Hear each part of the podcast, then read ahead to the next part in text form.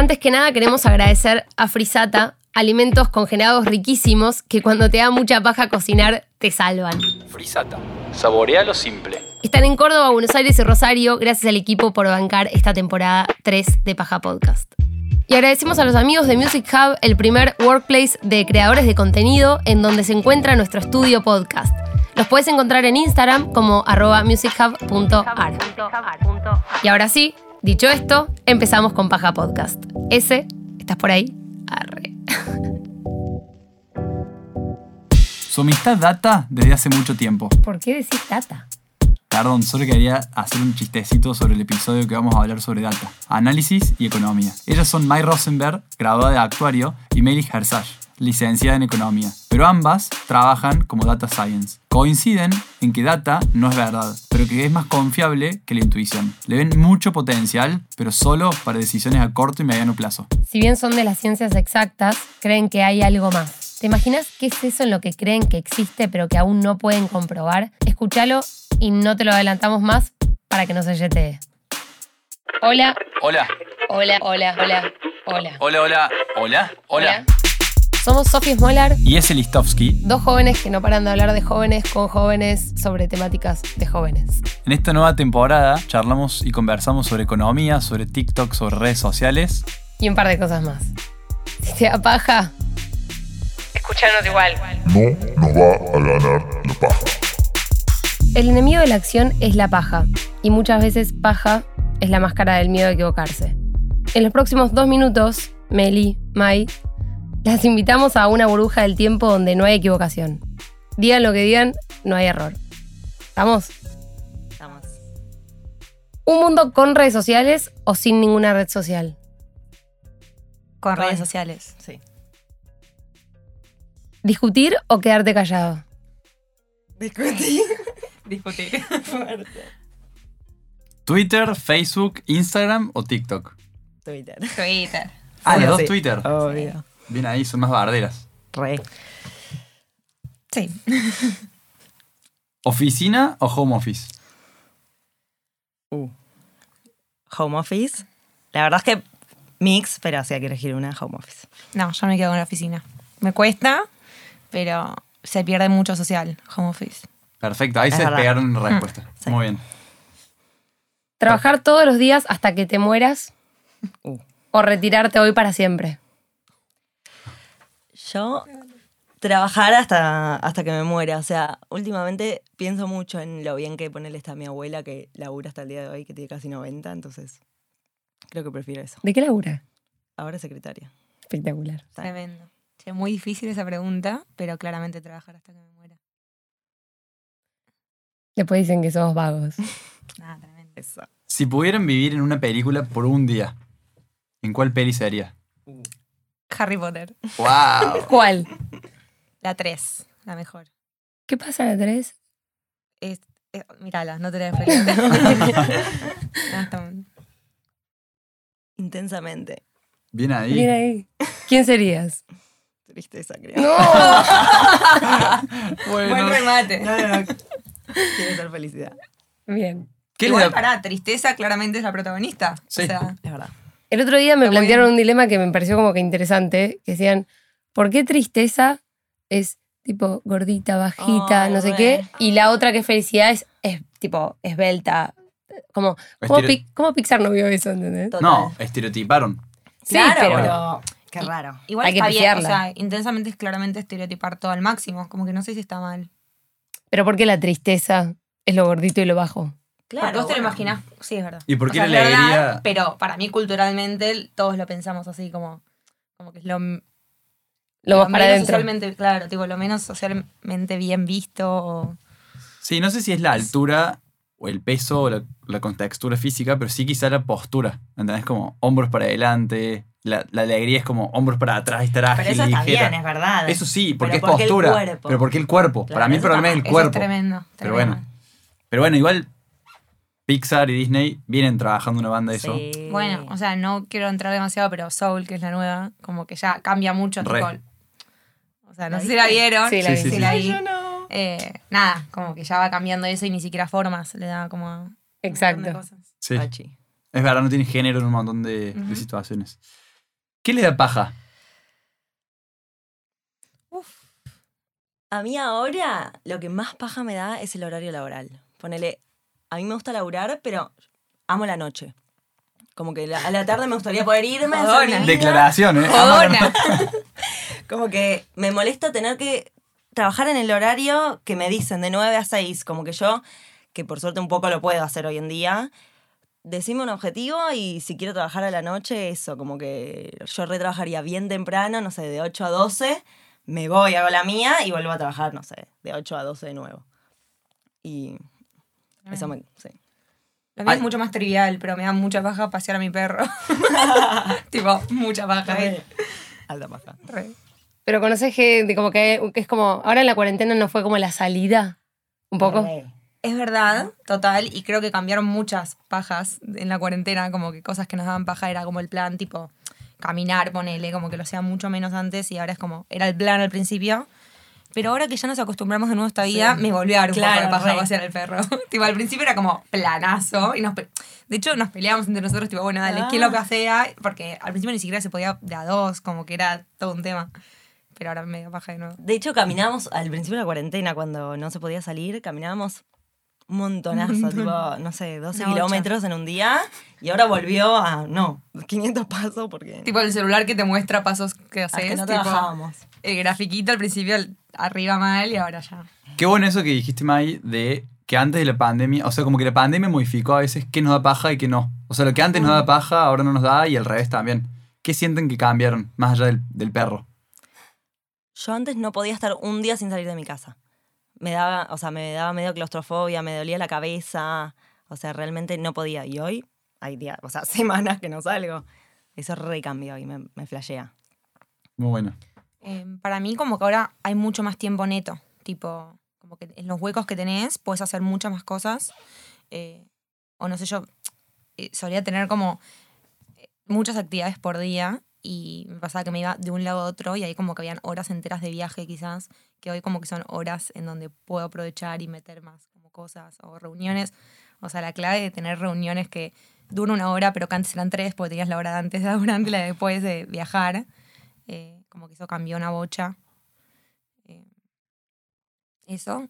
Y después lo de, lo de cosas que te dan paja, que ahora ya no, y al revés me parece como muy clave. Sí, o hasta siento también que como que hubo un corte en la vida de todos, tipo durante lo que duró la cuarentena Sí. más dura, que ahí como que de repente todo el mundo cocinaba.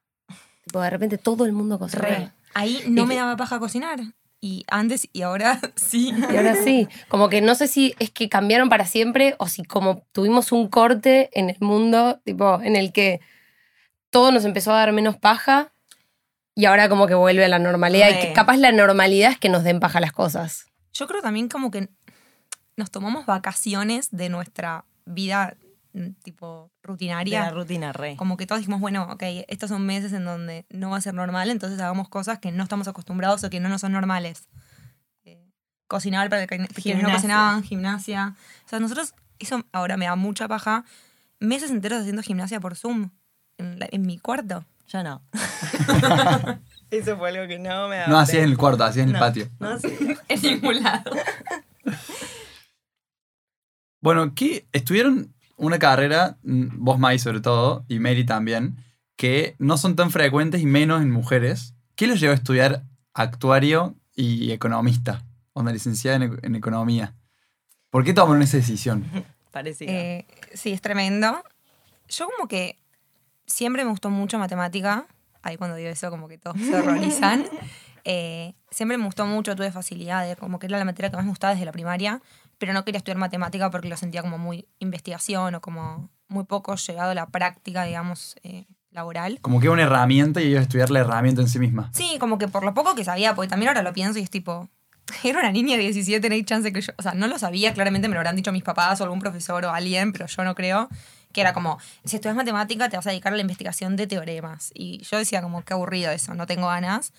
Y también me gustaba mucho economía, o sentía como que era muy práctico. Yo también vengo de una familia que todos son tipo economistas, todos son del área de ciencias económicas, entonces lo tenía muy frecuente en mi casa. Pero economía, en teoría, por lo que sabía, era muy teórica. Entonces sentía como que ninguno de los dos me terminaba de cerrar del todo para lo que yo quería en un futuro hacer o creía que quería hacer. Y no sé, un día como que escuché actuario que medio que entendía o me habían dicho que mezclaba las dos, como que tenía matemática, tenía bastante economía, y dije, bueno, vamos por eso. También siempre fui una persona bastante autoexigente y me decían como, no, actuario es re difícil. Y yo tipo, yo puedo. Y bueno, Te daban, te daban nafta para elegirlo. claro. Y bueno, ahí entré en actuario en economía. No, aparte recién contabas que te dijeron, tipo, mirá que está lleno de hombres. Sí, sí, o sea, en todo esto yo dije, bueno, ok, actuar en economía. Y después me dijeron, tipo, bueno, anda un curso de orientación vocacional como para ver qué onda. Me tiraron abajo la carrera y, tipo, me dijeron, no estudies actuario, es re difícil, eh, te vas a frustrar, tipo, horrible. Y me dijeron, además, está lleno de hombres, Dios. como si, como si fuese, tipo, no sé, cucos, tipo, hay hombres. Es verdad, igual. Eh, hay muchos hombres. Sí. Últimamente ya es como bastante 50-50. Ah, ¿en serio? Igual 50 creo qué? que- ¿Y qué? O sea, eh, no, tipo, creo que igual un poco en todo, o sea, Cada vez las hay más, mujeres cada vez más están más Por suerte. o sea, incluidas en todo y así mismo también la facultad. ¿Y bancás la decisión de la Mai de los 17 años? Eso de echarlo en terapia. Tenía razones de orientación. no, no me arrepiento porque me gusta lo que estudié, o sea, disfruté. No sé si la palabra es disfruté porque también la paré un poco la carrera porque no, es verdad que no es fácil. Pero disfruté estudiarlo.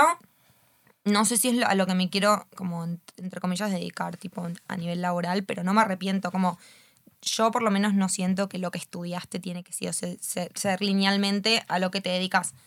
En ese sentido te digo, hoy quizás no hoy estudiaría eso, pero creo que en su momento fue lo que necesité y lo que me hizo bien. Como... Pero ¿a qué se dedica un actuario?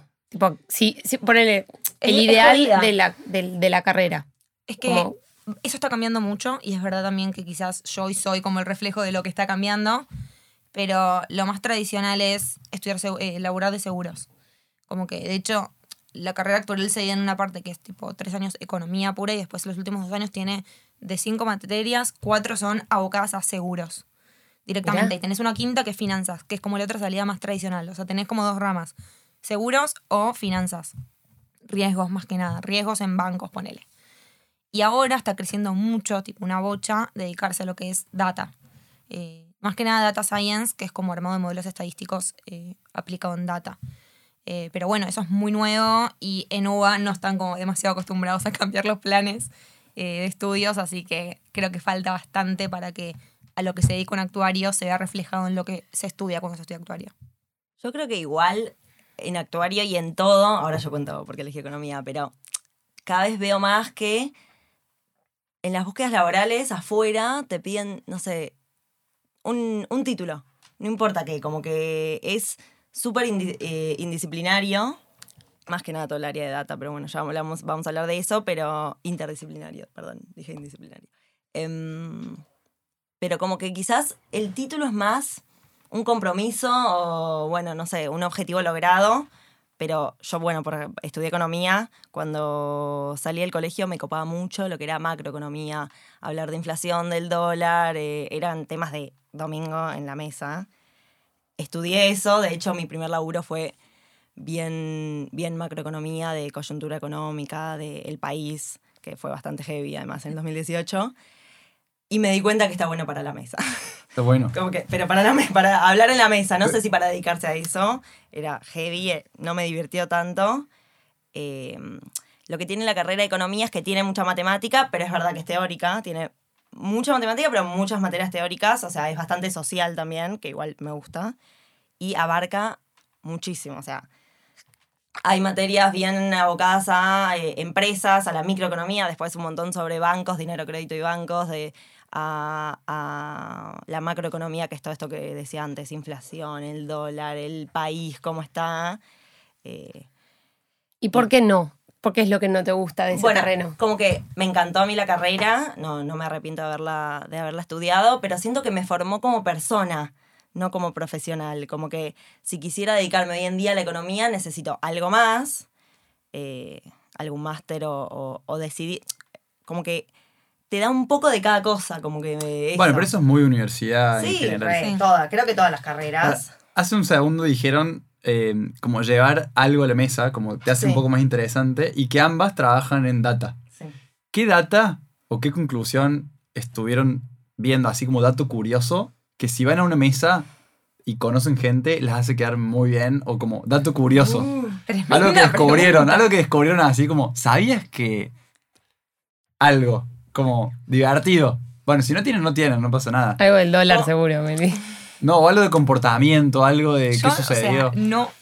O sea, es muy poco data lo que voy a decir, porque en data tenés que tener tipo un volumen interesante para poder sacar conclusiones, como que con muestras chiquitas, esto es re tipo de estadística y actuario, pero como que con muestras chiquitas no puedes sacar conclusiones porque justamente lo que buscas es como que estadísticamente sea comprobable, Le pero podemos decir a la gente que sube el volumen en este momento. ¿Qué iba a decir? está bien. A ver, a ver. Em, no, hay algo que, que es muy bizarro que decir, pero yo soy zurda, o sea, escribo con la mano izquierda y, y me gusta mucho el dato de que tipo mucha gente zurda como que fue muy exitosa, tipo Messi, Maradona, no sé, como que eran zurdos y como que se dice que terminan desarrollando habilidades. Es como un dato re curioso que me gusta llevar, tipo, ¿sabías que tal, tal y tal son zurdos? Como que yo me siento re representada porque, voy a decir por qué, como que de chica, un montón de, de útiles, tipo la tijera, era todo para diestros. Y como que nunca había cosas para zurdos. O los bancos en la facultad, ponele. Re. Entonces, como que yo era tipo, orgullo.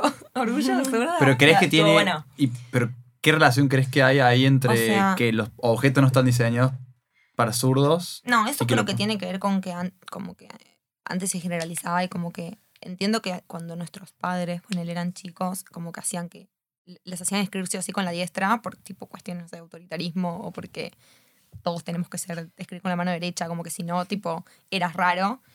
Y entonces las cosas estaban hechas para diestros porque la mayoría de la gente era diestra y qué sé yo. Em, pero sí creo que eso hace, o sea, es cero comprobado, pero siento como que hace que muchos zurdos tengan que desarrollar más habilidades, porque de chico quizás tipo no tenés como las cosas tan al alcance y tenés como que rebuscártela más para ver cómo resolverlo. Yo, posta en la facultad, los bancos son todos para diestros y para mí no es tan fácil escribir ahí. Mi vieja em, era zurda, o sea, escribía con la izquierda y hacía todo con la izquierda. Y hasta los 11 o 13 años, no me acuerdo qué edad bien, mi abuela sé que escuchó en un lado que los tenía que hacer de derecha. La forzó a hacerse derecha y hoy mi mamá agarra el celular con una mano, escribe con la otra, cambia de mano, escribe con las dos manos. Yo también. Es odontóloga y trabaja con, o sea, Zarpado. ambidiestra, pero para todo, ¿entendés? Bueno, Como- eso es tipo un desarrollar el cerebro una bocha, o sea, la verdad siento Pero- que un médico me escucha y no sé si es así, pero posta, o sea, yo también como que tuve que aprender un montón de cosas con la mano derecha por, porque no estaban preparados para zurdos. Y Igual viste que cada vez más. Como que ahora hay tijera Sí, para, sí, sí. para Amo. zurdos. Ahora hay el día de los Inclusivos. zurdos. Es re inclusivo. Inclusivo. Se le fue la mano igual con eso. Nada. ¿Dato curioso? Ah, ¿O qué dato llevas? y hoy en día, bien reciente y fresco, que mi amiga de 25 que tuvo COVID, eh, estuvo internada y así que me pareció un súper dato curioso que, que, viste que hoy en día los chicos no se cuidan y, va, no, quizás no nos cuidamos tanto. eh, y bueno. Como que tengo una Claro, amiga que tengo una es un amiga que, May, que, Yo. que le pegó mal el COVID, estuvo internada y que puede pegar así. es Perfecto. un re dato curioso igual, como Sí. tengo una amiga que es un montón, porque no es tipo lo vi en la tele y puede No, no, pasar. no. Mi Re. mejor amiga estuvo internada por COVID una semana. Estoy bien igual, chicos. ¿En qué le ven potencial al mundo de manejo de data? Ahora yendo a lo que las dos trabajan. Sí. Eh, ¿Y en qué piensan que, que la puede pifiar el mundo de la data?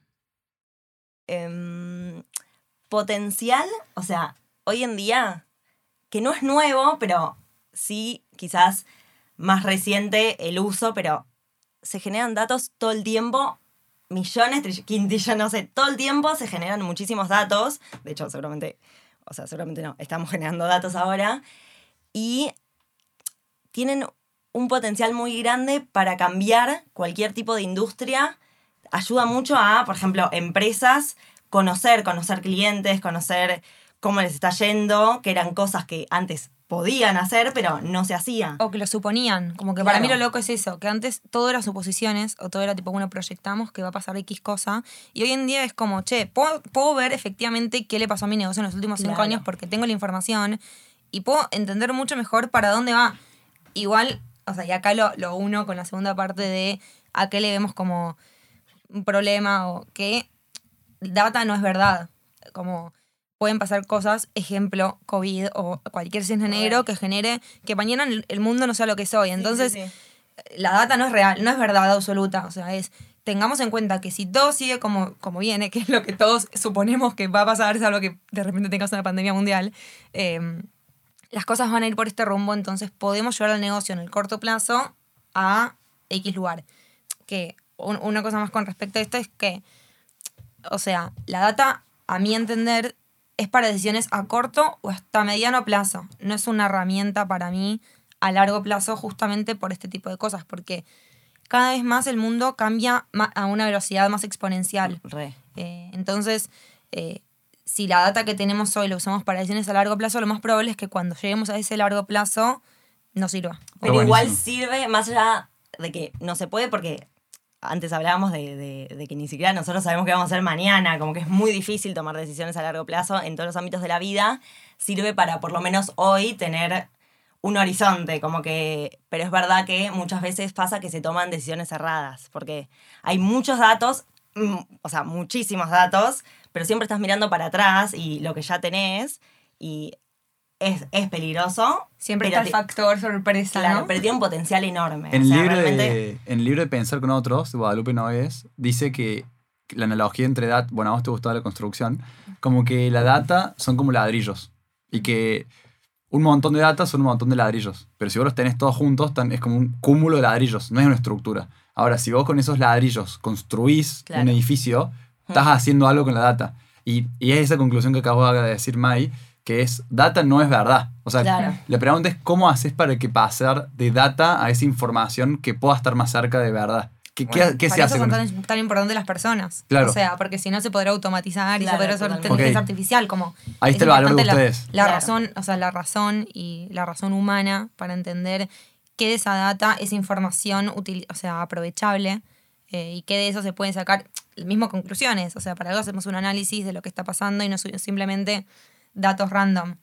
Y yo se me, o me, quedaba pensando en otra cosa de en qué no está tan buena data. Y es que justamente con esto que hablamos de la razón humana es en manos de quien caiga. Eh, por dos caminos. Por un lado, desde si mucha data cae en manos equivocadas, es mucha información que alguien puede recibir. Ejemplo, un banco tiene mucha, mucha información de gente. Si eso cae en manos equivocadas, puede generar muchos problemas a nivel, o sea, o sea, seguridad. hackers, ponele hoy en día. tipo ciberseguridad o cyberrobos, lo que sea. Y por otro lado, no sé si vieron eh, The Social Dilemma, que es como data cae en manos eh, erradas o no, porque para ellos estuvo espectacular, pero puede, o sea, tener data encima eh, puede generar, cambiar una elección, o sea, básicamente la elección de Estados, de Estados Unidos y acá también, por lo que se muestra también en... No, y lo pero que- eso muestra, o sea, el potencial que tiene, o sea, Claro. lo que se puede lograr. Pero bueno, datos. si cae en Sí, manos equivocadas puede ser muy peligroso porque Es a mí me asusta que todos somos manipulados con data. O sea, todos. Eso, ¿hasta qué punto es ético como generar tanta data y, y hasta qué punto la privacidad, o sea, hasta qué punto cedemos la privacidad? Total. Bueno, por eso creo que todos los días salen como nuevas normativas. Eh, hace poco que fue toda una revolución el tema de WhatsApp, Sí, cuánto se iba a compartir la data con Facebook. Pero es tremendo que es todo, o sea, lo que decía antes de que en realidad la data, viste que está, siempre hubo data, pero cada vez más se accede eh, y, y se divulga o, o se usa, entonces todo el tiempo, esto, lo que decía Mike, como que hay que ir vi- reviendo las normas de seguridad porque o sea, Sí. Y cada con- vez hay más. Y con respecto a este punto, como así como hace un par de años, porque no fue hace mucho, creo que no debe ser ha sido hace 5 o 10 años, que la data no lo conocíamos como una herramienta, creo que es clave no cerrarnos sobre data. Como entender que seguramente va a haber potenciales herramientas y así como la data no, no, no la veíamos o la teníamos delante de nuestros ojos, pero no la veíamos, probablemente hay otras herramientas que surjan y que tenemos que estar abiertos a nuevas oportunidades o a nuevas herramientas. ¿Cómo, cómo qué? Tipo, ¿Se te ocurre qué? Ojalá Ah. supiese. No, no estaría acá. Hay una, en, de hecho en Tel Aviv, hay, hay- como que la data también es una industria que mueve, como, es una industria en sí misma y mueve mucho dinero. Eh, y Tel Aviv con Múnich y París, no sé si vieron, hay una mm, organización que capaz tuvieron que se llama City Zone. ¿No, No, estuvieron? no, Ok. no. Eh, es una organización que busca que startups de, de allá, eh, como que se dieron cuenta que había muchas startups que producían muchas soluciones para otros países, pero como que se iban, como que estaban, lo- estaban ahí trabajando, pero las soluciones no eran para esa ciudad. Claro. Entonces agarraron a todas esas, a esas startups que generan soluciones para la ciudad y la están como invirtiendo desde, desde el Estado. Pero tienen una, como un convenio con París, Múnich, y ellos se dieron cuenta de que en 10 años la mayoría de la data va a estar generada por las mismas ciudades. Entonces, desde el tránsito, el clima, eh, la accesibilidad a personas ancianas, la inclusión de personas con discapacidades, todo es como, están preparando toda una ciudad que esté preparada para todas la- las personas y que incluso esté generando data todo el tiempo y esa data obviamente poder ponerla a disposición de otras organizaciones que generen más soluciones. Eh, entonces ellos se ven en 10 años como los principales generadores de data del mundo. Wow. ¿Entendés? Estoy para que se haga un banco de data. En el sentido que vos digas, tipo, che, yo necesito data de tal cosa y como que vayas y como que cambies como si fuese hoy un banco, ¿no? Vista Google. Claro. Pero ¿desde qué tiempo data todo esto? No, un chiste malo. Igual de eso que No te voy a decían, festejar todos los chistes. No, mejor, porque si no voy a seguir cegándome. de eso que decían, es tremendo. Por, ej- por ejemplo, yo ayer eh, estaba manejando por la Panamericana y decía, ¿cómo llegaban antes sin GPS, sin No celular? hay forma. Y después pensaba, es obvio que en 10 años la gente va a decir, ¿cómo necesitaban el celular para llegar? O sea, es obvio que... 100%. todo- A mí me regenera ansiedad eso, Sí, tipo. sí, sí. ¿Cómo va a ser el futuro? ¿Qué, qué creen ustedes hoy que la data todavía no puede validar? Como que no lo puede demostrar, pero que ustedes saben que puede ser así. Como esa intuición que dijiste vos, Maya, hace un ratito. ¿Qué intuyen ustedes que creen que la data en algún momento lo va a validar? O, O no. o no. Tipo que no Pero es como- científicamente comprobable. Exacto. O sea, da- datísticamente comprobable. Exacto. Yo, a ver, yo, no, yo creo que no lo puede comprobar la data, ni que es científicamente comprobable. Es una, es una bizarreada, Mm. pero que para mí hay, re filosófico, que hay algo después de la muerte. Tipo que hay vida, que hay... Que, que algo... Soul. sí, sí, sí. creo que fue como que el fin de la vi y me quedé re manija. Eh, que hay algo, como... Que, que no termina ahí, como, no sé, que, que algo sucede, se llam- llámese vida, llámese algo que no sabemos. Qué ansiedad. O sea, creo que nunca lo vamos a saber hasta que Suceda. moramos, claro. No, por eso digo que no es, Sí, no sí, es científicamente comprobable. Por suerte igual, ¿no? Porque está bueno también vivir como con esa duda. En el libro, nada, voy a tirar uno cualquiera, pero en el Enigma Espinosa habla mucho de la muerte. Y, y lo que una de las, uno de los diálogos que tenía una persona era como, tengo miedo de morirme, le decía. Como, no sé, como siento que voy a sufrir, no sé. Claro. Y, pers- y, esto, y Espinosa le dice como, ¿vos te acordás qué sentías antes de nacer? Como, esa paz la vas a tener después de, morir, de vivir, ¿entendés? Como esa, es como el, es, no hay un dolor de la no existencia, ¿entendés? Para mí la muerte es, es dolorosa para, para Pa- los que se quedan. re. O sea, yo siempre viste que, bueno, cuando fallece alguien te pones mal, pero obvio que porque lo vas a extrañar, pero por uno mismo, porque vos te quedaste acá sin él. O Medio sea, egoísta, ¿no? Es medio como- egoísta pensarlo así, pero Sí. vos cuando se muere alguien te pones mal, pero no por él, porque seguramente esté bien, mejor, o no sabemos qué pasa, pero estás mal vos acá porque se fue, porque te quedaste acá. Es como una sen- es que es un sentimiento egoísta, pero que tenemos todos. Obvio. Claro, ¿y qué sentirá el que se fue? Re. Es que para mí no siente. A mí me da mucho miedo la muerte, pero de otro. Sí, yo también. No Yo le tengo no- tanto miedo a yo mi no le muerte. tengo tanto miedo. Le tengo miedo a la muerte de alguien que quiero mucho. Sí, a full. Yo, 100% O sea, igual. yo por eso, porque para mí hay algo, como no me preocupa yo después, porque al- algo... o sea, Igual queremos algo vivir, hay mucho para vivir. todavía. Sí. Obvio. Pero bueno. Em, Se ponía re, re tenso todo. Yo dije que iba a ser filosófico. yendo por ese lado, a mí, para mí todo se yetea. Porque Sofi me, me decía, ya contaste que venís acá, y yo tipo, no, no le conté a nadie. Tengo miedo que se yetee, ¿entendés? Y que no pase. Pero lo creo realmente mucho. Y no sé, o sea, No lo puedes comprobar. Claro, no lo puedo comprobar y no lo puedo manejar, porque...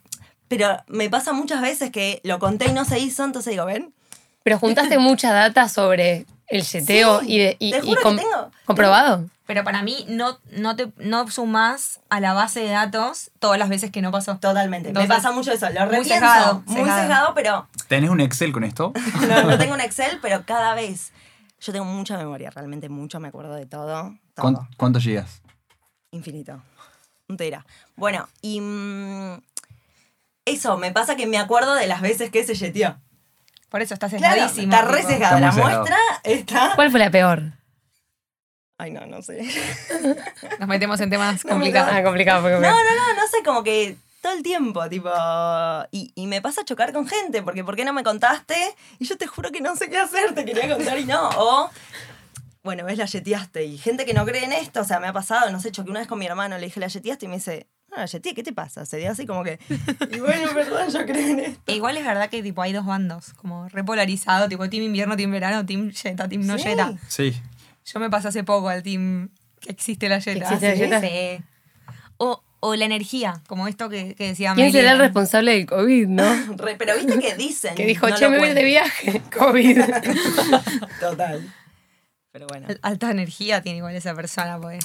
Pero es- hay, hay toda una. Eh, como un movimiento de gente que dice, no, yo no cuento nada hasta que no suceda. Y otros que dicen, no, yo lo voy contando Re. porque así sucede. Entonces, como. Conozco gente así y te juro que Sí. me da envidia, ¿eh? Porque a mí me Sí. encantaría ser del otro team. O sea, no, no la paso bien. A Yo mí creo- lo, lo mío es peor, porque pienso igual que vos, pero lo cuento. Ah, ok, no. Es pe- la peor La combinación. sea, peor combinación. Pienso, vivo. Es mi esencia. Soy la de. Intensamente. Eh, pero real, como que digo, che, no, no lo voy a contar porque quiero que suceda, quiero que suceda, que suceda. Y de repente lo veo a ese, ese no sabes lo que me pasó. Soy igual. Y yo tipo, pero dije que no le iba a contar. Una Sí, cosa sí. guardate. Una cosa guardate Igual yo que creo que, que hay cosas que son yeteables y cosas que no Ay, son yeteables. Y, y creo que hay como. No es que vivís de un bando o del otro. Ay, no, es que a mí me pasa exagerado, ¿entendés? O sea, no te cuento con quién ceno, quizás. porque- No, bueno. Ah, porque ese nivel. mi cena. No es que de como- trabajo, onda. La cena. También. Ok. O sea, más que nada lo importante, pero me puede pasar, no sé si una cena fue, fue un ejemplo medio exagerado, pero no sé, quiero que algo pase y... Pero bueno, la termino contando, como que también me pasa muchas veces que la cuento, porque voy a vivir callada, o sea, nadie se entera nada de mi vida, es imposible. Pero me gustaría creer un poquito menos. Bueno, ya que son tuiteras y que hablaron de esto de algo místico, filosófico, si ayer hubiera sido el último día que está en este planeta, Hmm. ¿qué le hubiera gustado tuitear y que sea su último tweet? Y, y se viraliza, ¿eh? Onda, lo ve todo el mundo. Es que Sí. no Ay, sé si hacerlo profundo o yo tuiteo pelotudeces. O sea, muchas, todo el tiempo. Eh, de hecho, nos juntamos y se leen mis tweets y se ríen. Pero yo iría más por el lado de no te preocupes por tantas boludeces. Tiraría ahí. O sea, no, no tiene sentido hacerse problema por boludeces. Claro. Es, es mi enseñanza. No seas Oh. yeta. Pero siento que vivimos como un poco a través de, de las preocupaciones, como que... Sí, pero... Y también está un poco, no sé, como que re, coincido.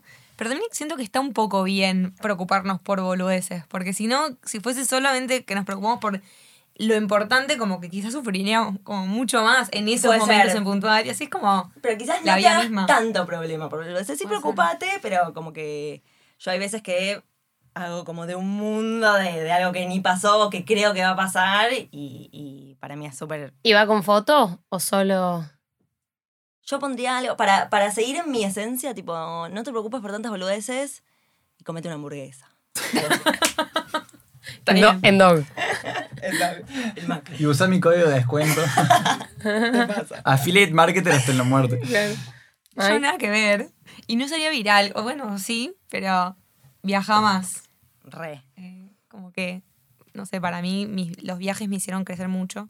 Y, y también soy como mi esencia más pura viajando. No sé si porque como que en la mente no tenemos todo el estrés de la vida diaria, entonces nos permitimos como fluir más. Pero como que viaja más, creo que ahí se aprende Te lo mucho. tomo yo porque eh, cancelé viajes o no hice viajes que, que después me arrepentí. Obvio. Y, y me daba miedo viajar mucho tiempo. porque mis compañías de Facu se fueron de intercambio y yo no fui porque me daba miedo. O sea, irme tanto tiempo. Me re arrepentí y después me fui con ellas dos meses y dije, menos mal que acá porque también casi no voy porque me parecía mucho tiempo, dos meses. Tenía un montón de cosas que dejaba acá, pero después dije, Viaja Menos más, mal. conta menos. No cuentes antes del viaje. Alto No lo cuentes. salgo y lo tuiteo. ¿Me lo robó? No importa, Re es retuiteo. Re robo, porque mis amigas no tuitean. Entonces cuando dicen cosas interesantes las tuiteo yo. Perfecto. Ah, una vez tu- tuiteaste un, un mensaje de mi mamá. Ah, mira. Re, y no puse que era su mamá. Puse, o sea, como, pasó como si era la mía. De Puso hecho, mis como- amigas me puso dijeron. como que era su mamá. Pero les quiero decir algo. Si ves la foto, yo soy muy eh, observadora, de la había 75 chats en esa foto y yo no tengo nada abierto. Así que una persona que me conocía sabía que no era mío. Re Sofi. Recontra yo tener 67 ya saben. Bueno, podemos hacer, podemos planificar una segunda conversación donde traigan directamente muchos datos curiosos y agarramos datos curiosos y nos ponemos a debatir sobre cada dato, si Amo. quieren. Re ¿Te parece divertido? Amo. Estoy. Ok, pero tienen laburo para hacer. Bueno, Y no lo cuenten mucho. Somos para que se reñoñas haga. nosotras, No lo cuento. así que tipo rehacemos las Dale. tareas. Todo. Me encanta. Bueno, gracias por compartir tiempo y por llegar cinco minutos tarde a su trabajo. no nos dio paja venir. No, no, Muy Eso bien. es importantísimo. Muchas gracias por Gracias, invitarnos. Gracias por invitarnos. Lo más. Aguante Paja Podcast. Aguante. Vamos. Paja podcast. Proyectos para aprender de jóvenes en acción. Paja, paja, paja. Despiértense, despiértense. Sáquense la paja que tenemos que emprender. Estos son proyectos para aprender de jóvenes en acción. Para sacar las manos del pantalón y acabar con todo lo que tire para atrás. Renovar la forma que tenemos de pensar. Ey, Pero no te asustes, no todo está perdido. Basta de dejar que el tiempo pase inadvertido a sacarse la paja podcast. Me da paja que la gente no se mire más de frente. Paja podcast.